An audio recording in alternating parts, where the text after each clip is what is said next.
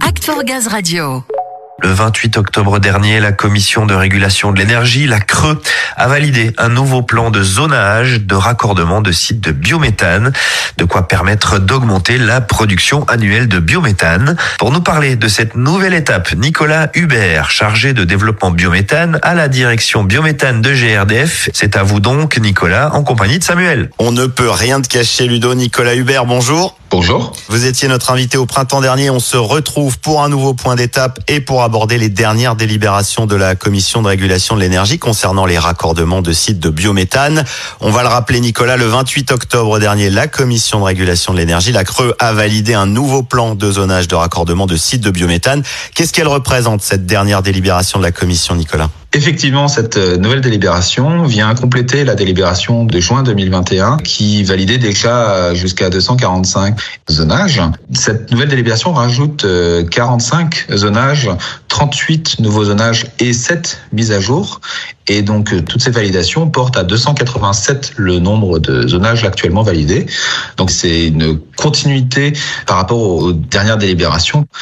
pour se donner un ordre de grandeur, ces 287 zonages représentent à peu près 70% du gisement sur l'ensemble du territoire français. Alors Nicolas, sur ces 45 validations, on comprend bien ce que sont les 38 nouveaux zonages.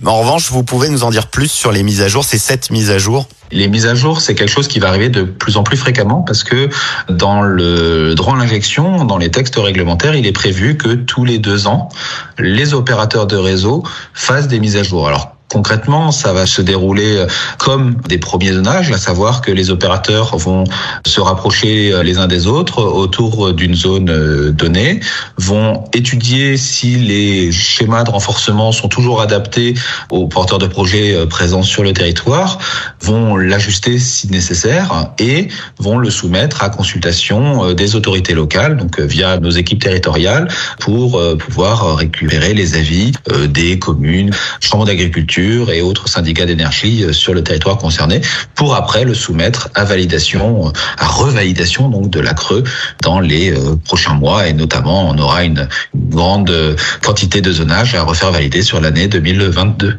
D'accord, donc les mises à jour c'est une étape, mais les réelles prochaines étapes c'est surtout l'avancée du calendrier. Tout à fait, tout à fait. On est sur maintenant un processus qui est bien établi. Le droit à l'injection euh, suit son rythme. Les zonages euh, sont réalisés au, fil des besoins de raccordement des porteurs de projets.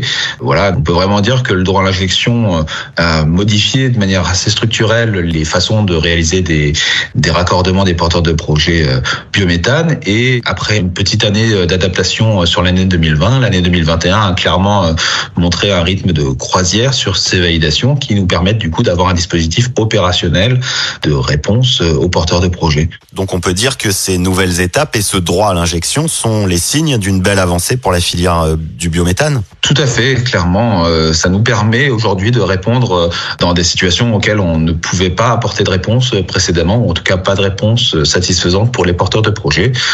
Clairement, aujourd'hui, sur les 287 zonages validés, l'ensemble des renforcements des réseaux, donc c'est-à-dire des maillages ou des rebours que les opérateurs de réseau euh, pourraient faire s'élève à plus de 500 millions d'euros. Et avec tous ces investissements, si tous les projets arrivent au bout, euh, on pourrait atteindre déjà 32 TWh, ce qui est déjà très très proche de l'objectif des 10% de la loi LTECV. Oui, ce qu'on peut retenir donc, c'est que ces nouvelles étapes et celles à venir vont grandement contribuer à l'essor de la filière biométhane et permettre d'atteindre justement l'objectif dont vous parliez, fixé par la LTECV, la loi relative à la transition énergétique pour la croissance verte, à savoir 10% de gaz vert dans les réseaux en 2030. Merci beaucoup, Nicolas Hubert. Tout à fait, merci à vous. Et à très vite pour un nouveau point d'étape. Avec plaisir. Tout à fait. On suivra attentivement le calendrier de zonage. Et vous êtes le bienvenu pour nous tenir au courant des avancées de raccordement de sites de biométhane.